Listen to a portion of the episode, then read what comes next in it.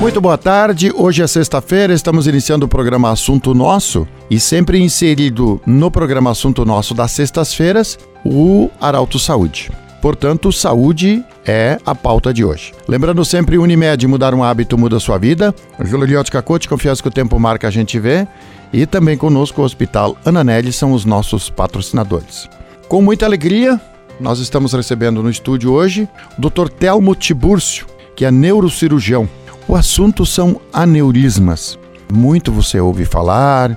Então, se você quer tirar suas dúvidas sobre aneurisma, acompanhe nosso programa hoje. Dr. Telmo, nós queremos saber o que, que é aneurisma. Boa tarde, bem-vindo. Boa tarde, Pedro. Boa tarde, ouvintes. É, agradecer vocês também pelo convite, você, Pedro, a Rádio Arauto, de proporcionar esses ambientes para a gente poder tentar compartilhar um pouquinho do que a gente tanto estuda passa uma vida estudando, com a população em geral, de, de, doenças que as são graves, graças a Deus não são frequentes, são raras, mas estão aí no nosso dia a dia. Quanto ao aneurisma, o que, que é o aneurisma? O aneurisma ele é um defeito, um defeito numa artéria do cérebro, o aneurisma cerebral. Então, uh, se a gente imaginar um, um cano onde está passando o sangue, que é uma artéria, uh, passa esse sangue passa sob pressão. Na parede desse cano tem uma área mais frágil, uh, como se fosse uma membrana mais fina. E ali a pulsação do sangue começa a fazer com que se forme uma bexiguinha. A, a, a, vai aumentando numa maneira focal, num lugarzinho só, um, o, o, a, parede da artéria vai ficando cada vez mais fina até que se rompe. Quando se rompe, é uma doença grave que a gente chama de hemorragia subaracnoide, que talvez seja a mais temida das hemorragias no cérebro, por quê? Porque é uma hemorragia arterial. O sangue nas veias ele flui e na artéria ele é bombado, é pulsado. Então, quando rompe um aneurisma, estoura alguma coisa dentro do cérebro. Nós temos exames que a gente po poderia fazer, assim como se faz a prevenção de outras doenças, faz exames preventivos. Tem como fazer um exame preventivo para, de repente, fazer um tratamento cirúrgico ou outros tratamentos para prevenir esse rompimento? Na questão do, da prevenção do, do aneurisma, hoje a gente tem é, exames diagnósticos capazes de identificar a presença de um aneurisma sem ser um exame muito invasivo. Antigamente a gente precisava fazer uma arteriografia, que é como se fosse um cateterismo, então não podia fazer porque é, é um exame que tem certo risco, um risco na casa de 1%, né? não dava para fazer esse exame.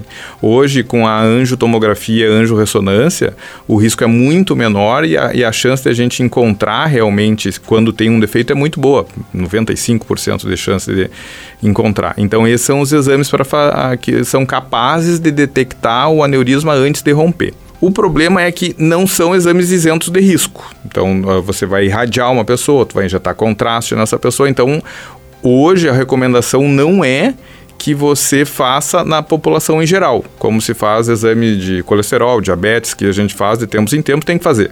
Não, não é isso, a gente não faz. Ah, eu vou fazer uma angiotom para ver se eu tenho aneurisma porque eu estou curioso. Não.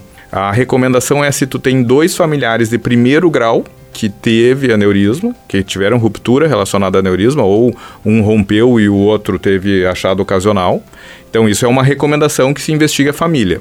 É aceitável a gente investigar a família de quem de, de, na, famílias que teve um membro. É aceitável, mas não é uma recomendação ainda. O que a gente pode fazer para tentar evitar o aneurisma, né? Que é uma das coisas interessantes, a gente não tem muitos fatores de risco. Os dois fatores de risco conhecidos para aneurisma é pressão alta então, quem tem pressão alta tem que se cuidar, não dá para deixar a pressão correr solta. E uh, tabagismo. Se tem, pare de fumar. Esses são os dois fatores de risco.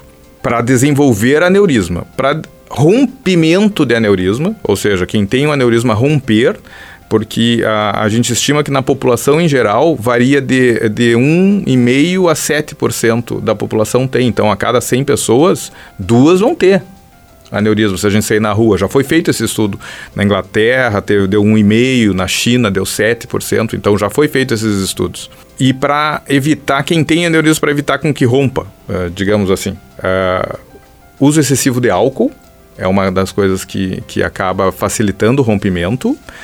Uh, uso de estimulantes aqui, é cocaína, o principal, por causa que dá um aumento da pressão arterial e, e é, facilita o rompimento.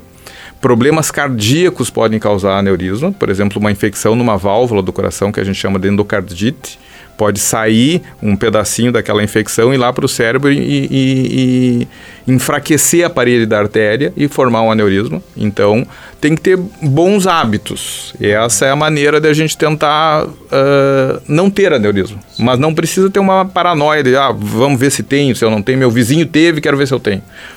É diferente na família. Na família, se tu teve um familiar, a gente preocupa um pouquinho mais. Doutor, duas situações. A, a, primeira, nós estamos falando aqui dos aneurismas na região cerebral, mas se sabe que também tem muitas pessoas que têm o aneurisma na região abdominal.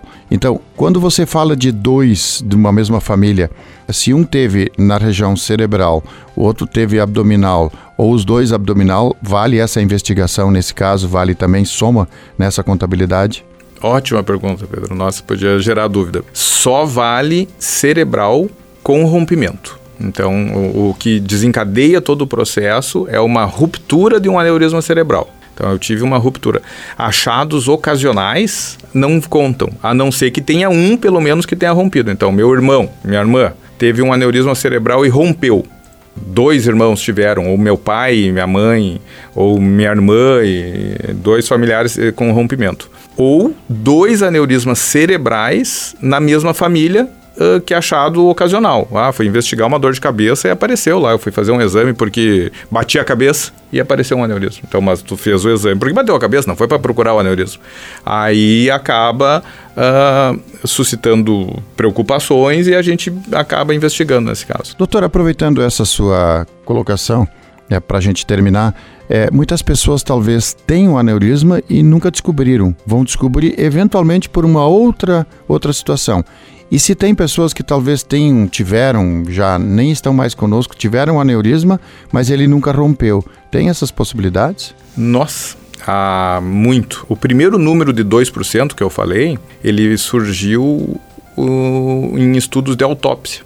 Então, no Brasil a gente não tem essa, a gente mal consegue cuidar criar conhecimento, né, estudar, acompanhar o conhecimento do mundo, mas uh, nos países mais desenvolvidos eles pegavam as pessoas pós-morte, tiravam o cérebro e examinavam o cérebro.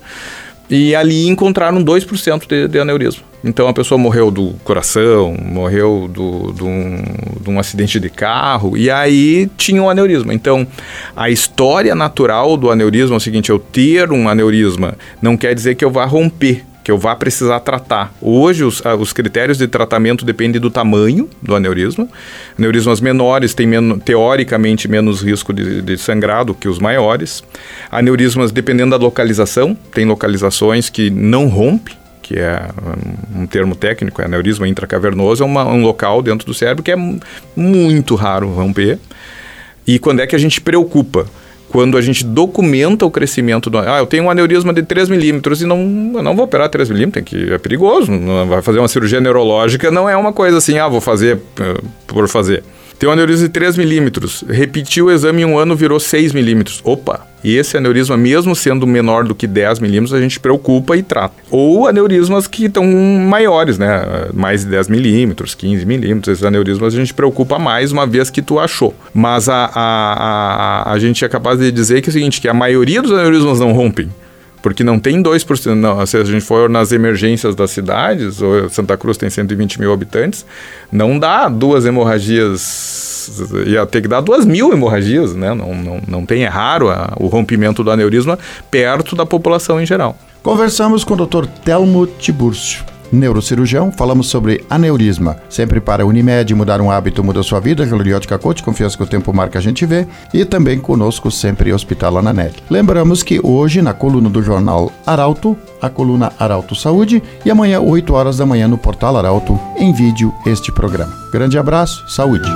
De interesse da comunidade, informação gerando conhecimento, utilidade é prioridade.